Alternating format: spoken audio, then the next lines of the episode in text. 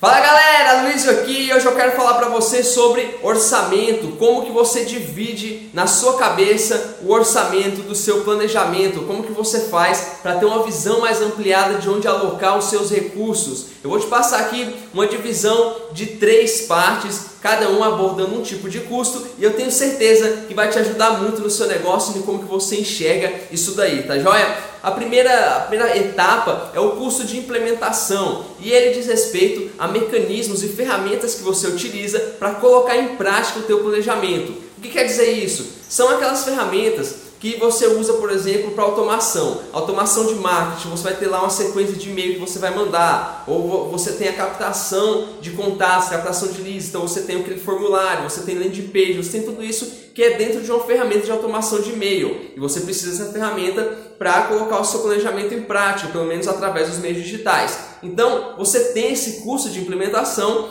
e ele diz respeito a essas ferramentas e mecanismos. Um domínio também para site, é, um MLabs da vida para você controlar a, a, as suas redes sociais, ter métricas, ter agendamento de post, por exemplo, coisas desse tipo. Isso aí é ferramenta e mecanismo que você utiliza para colocar em prática o teu planejamento, tá? O segundo custo é o custo de produção, tá? E tem dois pontos que a gente pode abordar aí. O primeiro é que Todo o conteúdo tem que ser produzido pela empresa, cara. Não entrega isso na mão de uma agência ou, ou de, de, um, de um consultor, ou seja lá o que for. O conteúdo real, original, baseado na prática, sai de dentro da empresa, de pessoas que trabalham na empresa, de você que está na, na, ponta da, da, da, da, flecha, enfrentando a coisa, que está nas trincheiras. É você que consegue entender os problemas, as dúvidas que esse, que esse pessoal tem e consegue implementar de fato um conteúdo que tenha conexão com essas pessoas. Ah, Luiz, mas eu não vou contratar agência, não vou contratar nada para me ajudar. Claro que você pode contratar. Isso, inclusive, é o custo de produção. Você tem um custo de tempo que é o seu tempo que você vai ter que investir para ter ideias,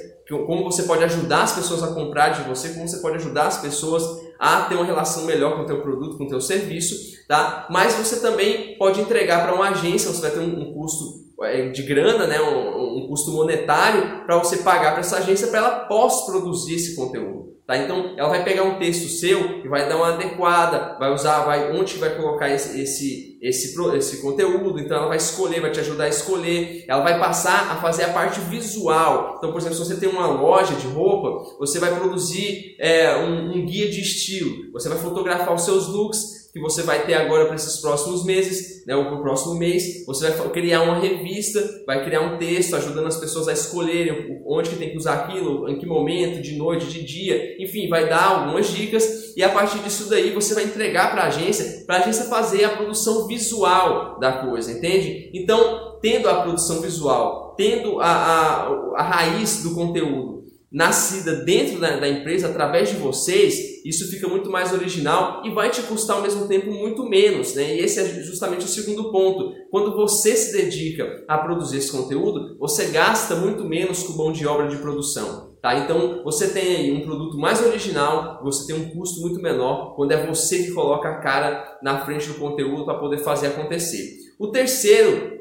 e o último ponto que a gente pode observar é o custo por cliente, o custo de aquisição desse cliente. Então, ele é extremamente complicado de falar aqui.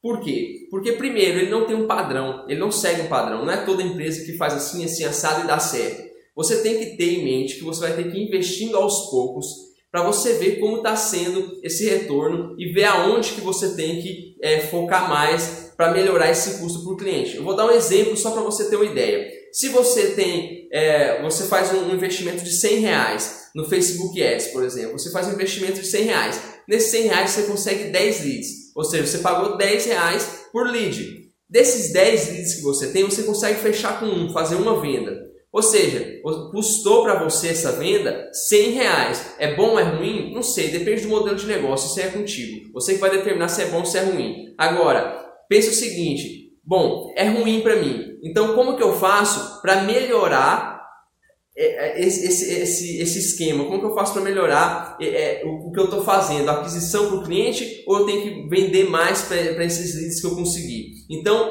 é, você vai pensar o seguinte: se eu estou gastando 10 reais por lead, será que eu tenho que gastar menos por lead? Para essa venda me custar menos? Ou será que eu tenho que conseguir mais leads e fechar mais vendas para essa venda reduzir o valor também? Esse custo de aquisição reduzir o valor também. Entende? Então você vai ter que ir observando. Ah, Luiz, mas eu não sei trabalhar com rede social, não sei trabalhar com Facebook.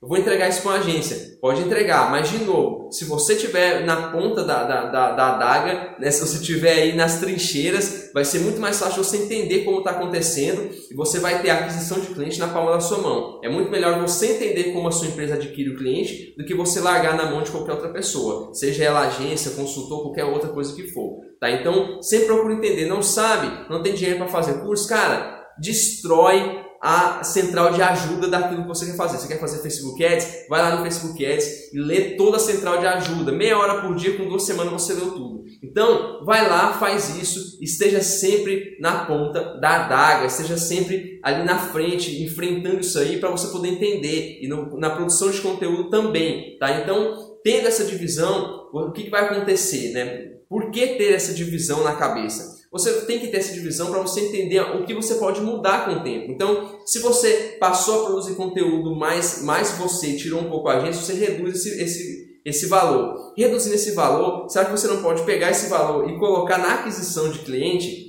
ou se você reduzir a aquisição de cliente, você está conseguindo reduzir a aquisição de cliente cada vez mais. Será que você continua investindo na aquisição de cliente para aumentar essa aquisição? Ou será que você coloca no custo de implementação para comprar uma ferramenta que te deixa mais produtivo, que torna mais fácil o processo de aquisição? Entende? Então, tudo isso é possível a partir da hora que você tem uma estrutura que divide esses cursos e que te dá uma visão muito mais ampliada. Valeu? Se você curtiu, está no Instagram, me segue aí, segue a gente. Se você está no LinkedIn, faça parte da nossa rede. E se você estiver no YouTube, assina o canal e clica no sininho aí que você vai receber todos os vídeos cada vez que a gente lançar um novo. Valeu? Se esse vídeo não foi suficiente para você, você quer mais, entre em conteúdosfantásticos.com.br barra cotidiano e lá tem todos os vídeos que eu, que eu gravei desde o começo do cotidiano até hoje. Valeu, grande abraço e até o próximo vídeo.